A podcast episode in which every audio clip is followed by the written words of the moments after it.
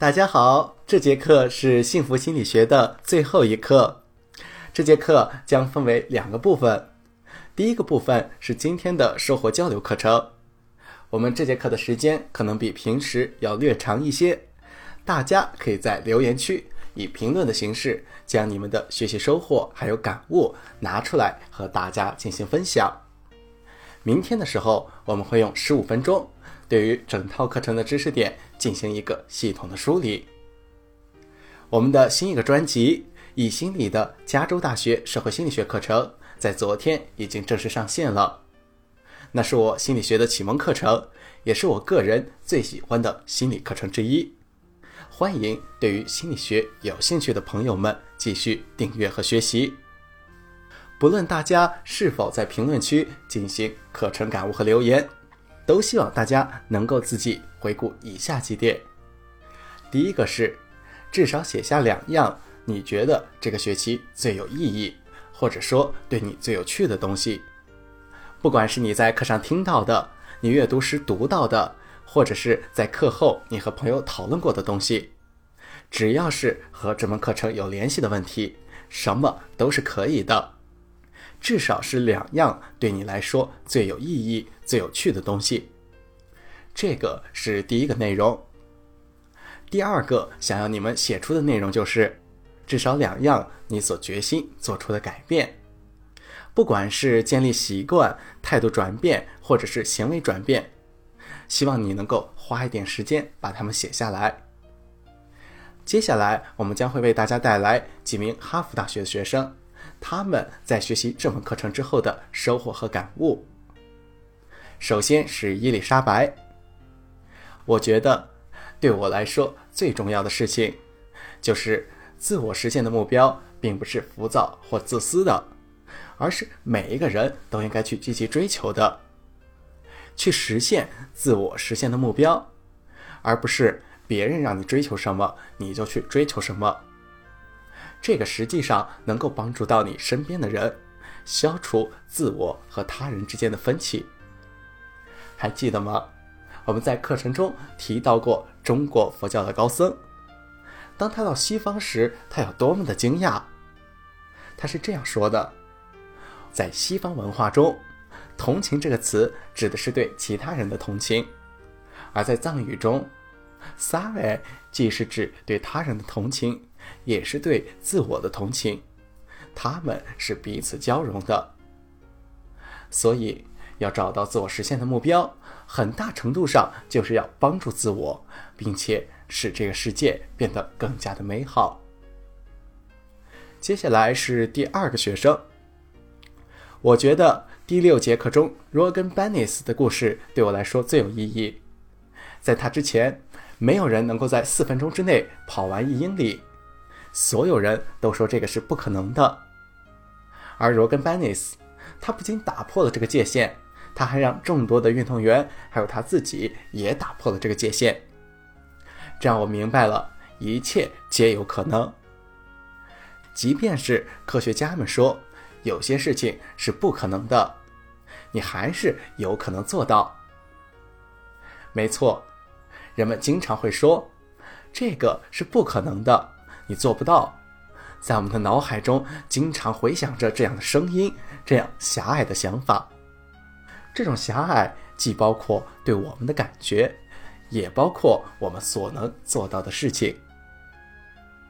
但是罗根·班尼斯的故事帮助我们打破了这样的束缚，他让我无所畏惧地去挖掘自身的潜能。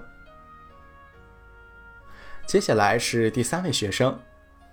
我很喜欢那个“我们忘记坏事情比我们想象的要快得多”的观点。我经常思考这一点。我们总是骗自己说我们有多么的成功，多么有潜能，多么的快乐。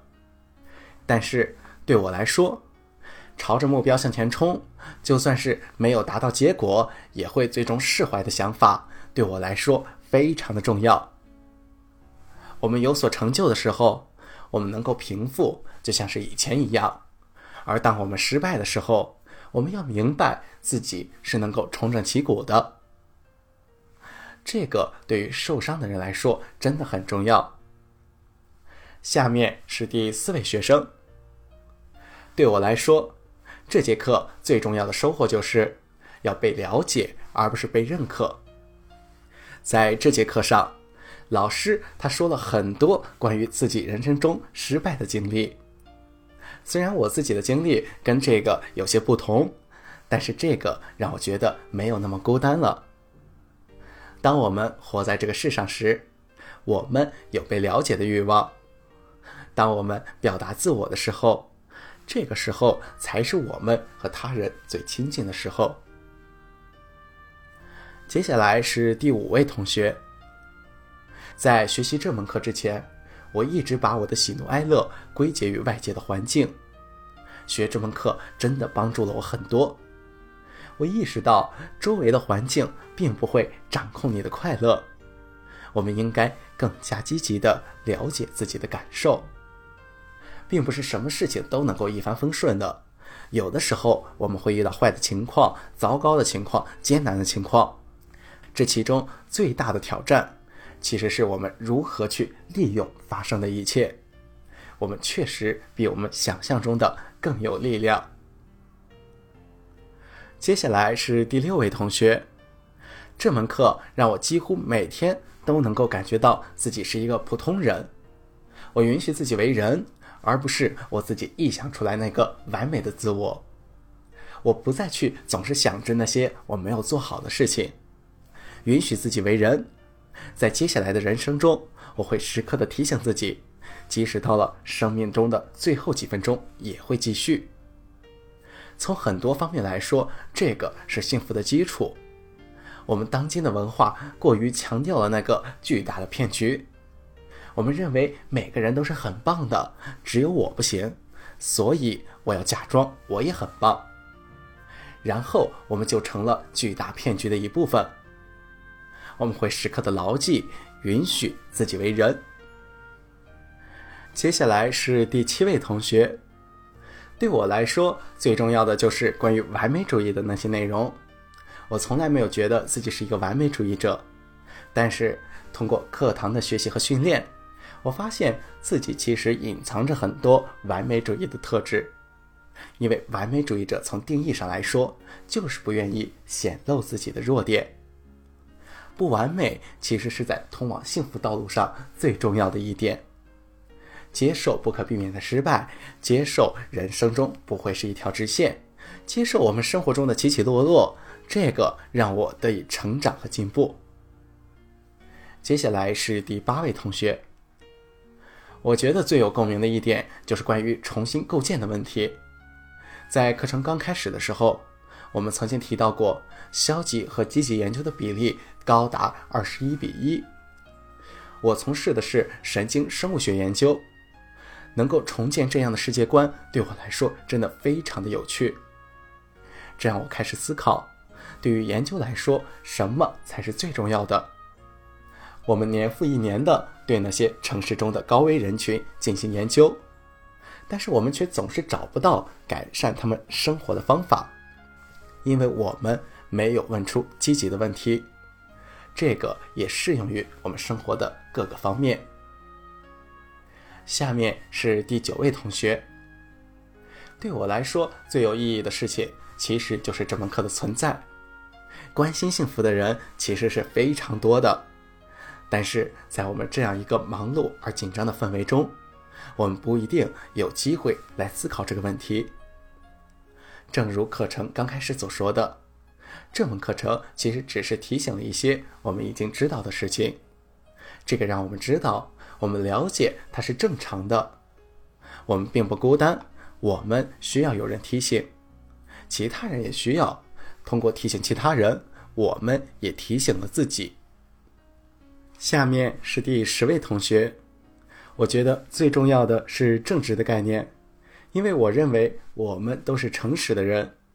但是，就在我们生活中，每天都有很多的小事，在这些小事方面，我们屈服了，我们的言行不一致，这个对我们自尊造成了影响。所以，时刻意识到并且保持住我们的正直。能够让我们对自己感觉良好。当我说真话的时候，我其实正在给自己传递一种信息。当我们表达自我的时候，我们在给自己传递一种信息。这个信息就是我们说话很有分量。当我们对自己说“我很棒”的时候，无需过分的想要给他人留下印象。这个信息，这个自我知觉就能够提升我们对于自己的看法。更不用说对于人际关系的提升了，这个也能使世界变得更加的美好。如果越来越多的人正直，那么自我和他人之间的分歧就会逐渐消失。下面是第十一位同学，在这节课中，有一句话深深的震撼了我，我事实上已经把它当做我的座右铭：学会失败，从失败中学习，除此之外。别无他法。经过这门课的学习，我认识到了我曾经是一个怎样的完美主义者。我人生中曾经有多少次被自己过往的回忆不断的折磨着，我感到非常的焦虑。我对我过去的犯错感到十分的恐惧。在这门课程中，我开始正视那些我不能避免的失败时刻。这个成为推动我前进的动力，非常的感谢。接下来是第十二位同学，对我来说特别有意义的就是，快乐是最终的目的，是我们要真正专心追求的东西。我们要试图消除外界对我们的影响，认真的思考什么对我来说才是真正有意义的，在我所学的东西中有什么能够让我快乐。很多人都在说，美国人之所以抑郁水平不断的攀升，之所以有那么多不快乐的人，其中一个原因就是美国人有过高的期望。这个是错的，这个并不是高期望或者是低期望的问题，这个是正确或者错误期望的问题。这一点适用于很多领域。我们要明白的一点就是。我们在人生中的哪里得到了满足？是来自下句赞美、下句升职，或者说人们对我们说你有多棒吗？还是说来自我们想做的事情？这些事情都是由我们最终目的决定的，而最终的目的就是快乐。第十三位同学，我觉得在过去的一整年中。我每一天都在寻找方法填满我的一天，要么去上课，要么跑向实验室。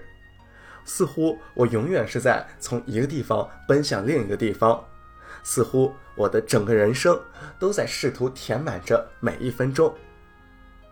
我觉得这节课中对我特别重要，让我真正学到的事情就是：做的少，其实得到的更多。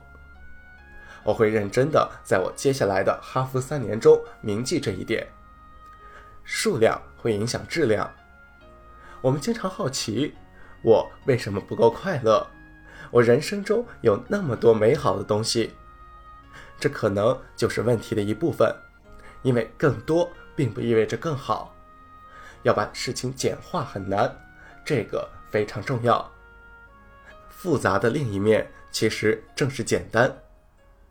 当我们成长的时候，我们的人生会加入各种各样的变量，事情变得越来越复杂。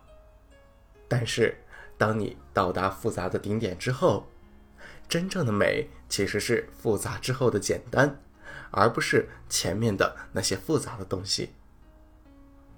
这节课讲的大部分内容都是简单的，没有什么特别复杂的概念，但是。它们恰恰是复杂之后最美丽的那一部分。对个人来说是这样的，我们经常遇到困难，我们生活很艰难，我们经历了危机、严酷的考验，而我们要做的，就是去明白，当我们经历了这些复杂、艰难、严峻的考验以及坎坷起伏之后，另一面其实就是简单。通常我们要做的往往就是坚持。我们再等待一会儿，就能够看到清晰明了的一面。我们能够更加的进步，更加的成长，最终更加的快乐。第十四位同学，真的特别的紧张，我不知道自己该说些什么。我从来没想到能够当着这么多人的面说出自己的想法。这节课，他教会了我，勇气不是没有畏惧的，而是有了畏惧还能够坚持向前。所以我一下子都把顾虑抛弃了，我在这么多人面前说出了这番话，非常的感谢。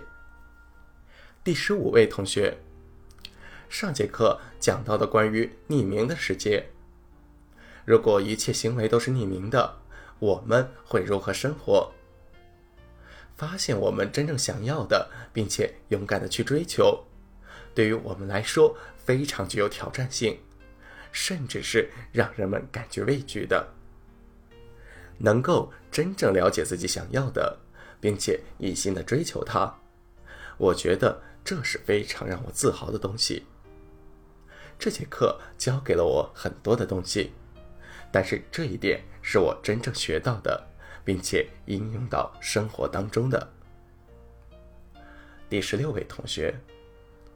我记得你讲过拉伸肌肉的时候，它会变强，由此引出了拉伸区的概念。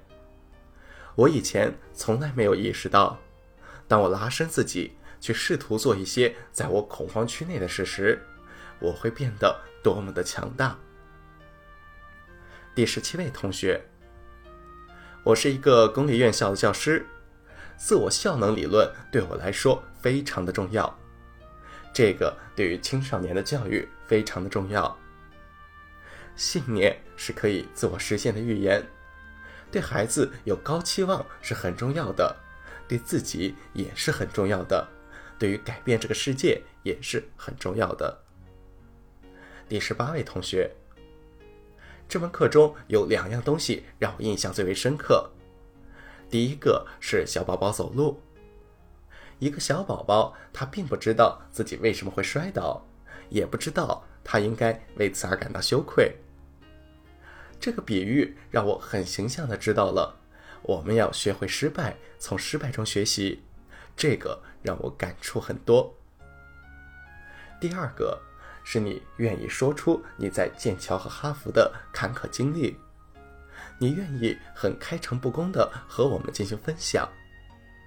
我自己马上就要毕业了，但其实我并不清楚自己想要做些什么。我会考虑各种的选择，会考虑对失败的恐惧，尤其是来自像哈佛这样的地方，让人们倍感压力。而你分享给我们那些坎坷经历，让我去重新思考我将要做出的决定，非常的感谢。第十九位同学。我今年大四，马上就要毕业了。这节课可能是我在哈佛的最后一节课。我必须要承认，我在选这门课的时候，我大脑里想着，这应该是一门挺好玩的课程。在听过几节课之后，我突然感觉，讲的东西我其实都知道了，也许这门课是很多余的。结果后来在我最近的两个月。我经历了一段非常艰难的时期。对于一个大学生来说，真正有意义的是什么？我可以告诉你，并不是论文，不是讨论问题，不是说你能保证八小时的睡眠，而是说这里的人是最重要的，你以后会想念他们。如果你不珍惜和他们在一起的时光，以后你很难再有时间和他们共度。这个。非常重要。搞清楚真正对你有意义的是什么，还有你在学校中真正想做的事情。因为往往在你不经意的时候，它就要结束了。非常感谢这门课程，让我想起了这一点，让我拥有了一个有意义的学期。最后说一下我自己在这门课中的感悟。本来是想用感恩来作为这套课程中最大的收获，但是我后来感觉这样子有点像是寻求认可，而不是寻求了解。事实上，真正给我影响最深的一节课是第七课的第三部分。我们正在身处顺境还是逆境？讲一件我今天发生的事情。今天一大早，我起床正要去录课的时候，我的隔壁突然开始在装修，巨大的噪音让我根本没有办法录课。所以我决定先去吃个早饭。当我吃完早饭回来的时候，我把我的钥匙断在了防盗门里面，而且钥匙怎么也取不出来。我打电话给边上的开锁小广告，没有人接我的电话，我又开始敲邻居家的门，从邻居家中借了一把钳子，好不容易才把钥匙给取了出来。我拿着断掉的钥匙跑了周边好几个配锁店，偏偏他们今天都没有开门。而小区附近的几个共享单车都是坏的。我一路小跑，终于在更远的地方找到了一辆能用的单车。我骑了半个小时，跑了两个点，才找到一个能配钥匙的地方。而且这个地方他偏偏不接受手机支付，只能用现金。而我又没有带钱包，我只能去拦下一个路人，用手机转了十五块钱，好不容易才配好了钥匙。我骑了半个小时回到家，刚一开门就有紧急的工作找到了我。这一天看起来应该是一个非常糟糕的一天，但是我运用了那节课中学到的方法，我发现其实这一天是这样的。我的钥匙其实一直都不是很好用，我早就想要去配一把新钥匙，但是因为这个的优先级并不是很高，所以我一直拖延着没有去做。直到今天，我的钥匙断掉了，恰好给了我一个必须去做的理由。如果当时边上的开锁电话打通了的话，我根本不会去问我的邻居，我会花上几百块钱找人把防盗门撬开。然后换一个新锁，而且非常幸运的一点就是，我的邻居当时还没有上班，他们家正好有一个细小的钳子，可以取出断掉的钥匙。还有，今天是晴朗的一天，没风没雨没雾霾，这样的天在北京来说是非常难得的。说句实在话，我最近是有点缺乏运动。周围的锁店都没有开门，恰好给了我一个晨练一小时的理由。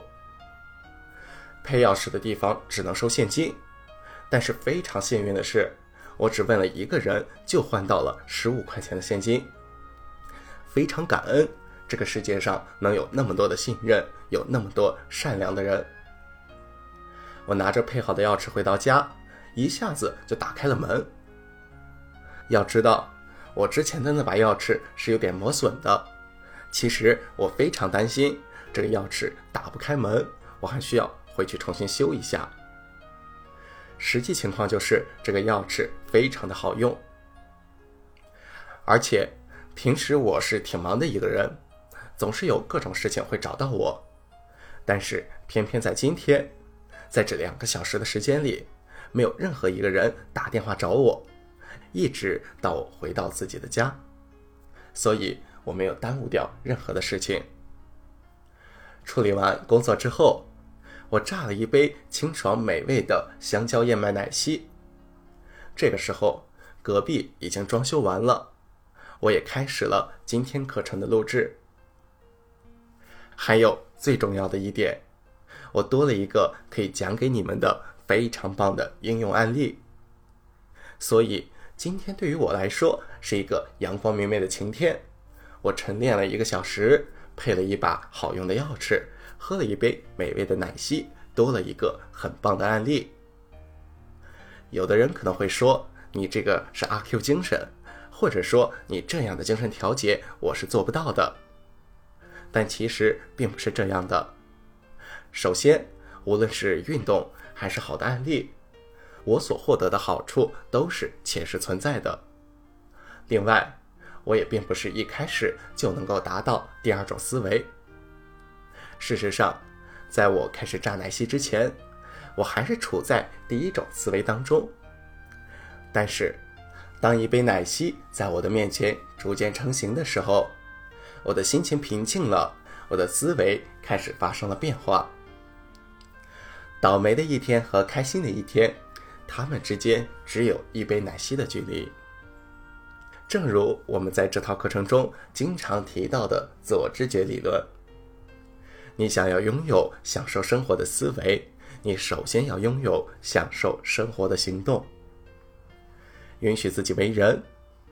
我们在遇到困难的时候，焦躁和郁闷是我们本性中必然存在的。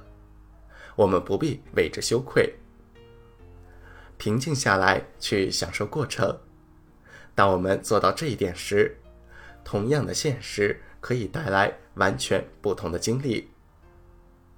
今天的分享课程到此结束，明天我们会带来整套课程的知识梳理，欢迎大家点赞、打赏、订阅我们。